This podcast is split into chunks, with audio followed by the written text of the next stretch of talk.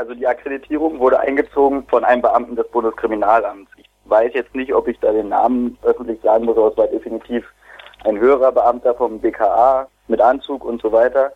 Zuständig für die äh, Entziehung, also für die Entscheidung, dass es entzogen wird, war allerdings das Bundespresseamt. Das BKA hat es allerdings durchgesetzt.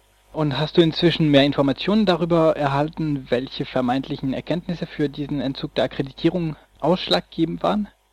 Nein, überhaupt nicht. Ich bin mit einem mit Verdi in Verbindung mit der DJU, weil es sind ja inzwischen auch deutlich mehr geworden. Also ich weiß von mindestens acht Kollegen mit mir, denen die Akkreditierung entzogen wurde, aber es kursierte auch schon die Nummer 30 im Raum und das waren ja auch Bilder im Internet von der Liste von Namen von Journalistinnen und Journalisten, die nicht mehr erwünscht waren. Der Anwalt von der DJU klagt zurzeit noch, aber Gründe wurden uns bisher keine weiteren genannt. Das äh, Bundeskriminalamt selber hat offenbar ja dementiert. Äh, wisst ihr dann, auf welcher Ebene das entschieden wurde, wer denn unerwünscht ist? Ähm, nee, ich weiß jetzt nur, dass die Klage gegen die Entscheidung gegen das äh, Bundespresseamt läuft. Also von daher gehe ich mal davon aus, dass es aus der Ecke kam, aber ich meine, wo letztendlich die Entscheidung getroffen wurde, kann ich nicht sagen. Der G20-Gipfel lief noch bis Samstag. Wurde dir zwischenzeitlich wieder Zugang zum Medienzentrum gewährt oder blieb es bei dem Stand von Freitag?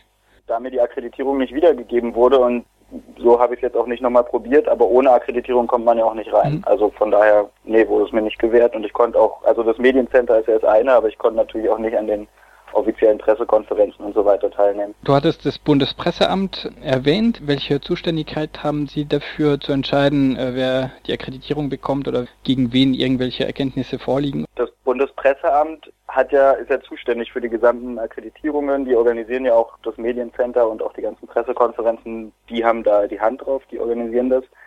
Äh, das mit den Erkenntnissen, das kann natürlich nicht vom Bundespresseamt kommen, weil das wurde mir auch vom BKA weitergeleitet und da hieß es auch, das BKA hätte Erkenntnisse.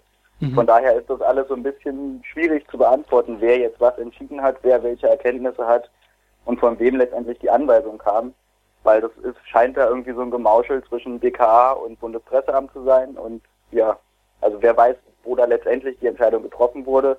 Aber offiziell verantwortlich für die Entscheidung war das Bundespresseamt. Also was man auf jeden Fall noch erwähnen sollte, ist, dass unabhängig von Akkreditierung oder auch Nicht-Akkreditierung von Presseausweis und nicht äh, die Arbeit von Journalistinnen und Journalisten massiv durch die Einsatzkräfte behindert wurde. Wir wurden äh, angegriffen, wir wurden geschubst, geschlagen, getreten, die Kameras wurden runtergedrückt und wir wurden beleidigt. Und das muss im Nachhinein äh, auch definitiv thematisiert werden. Mehrere Kollegen haben am Freitagabend sogar darüber berichtet, dass beim SEK-Einsatz am in der Sternschanze, dass da ihnen mit vorgehaltener Waffe quasi die Pressearbeit verboten wurde. Das sollte im Nachhinein definitiv thematisiert werden.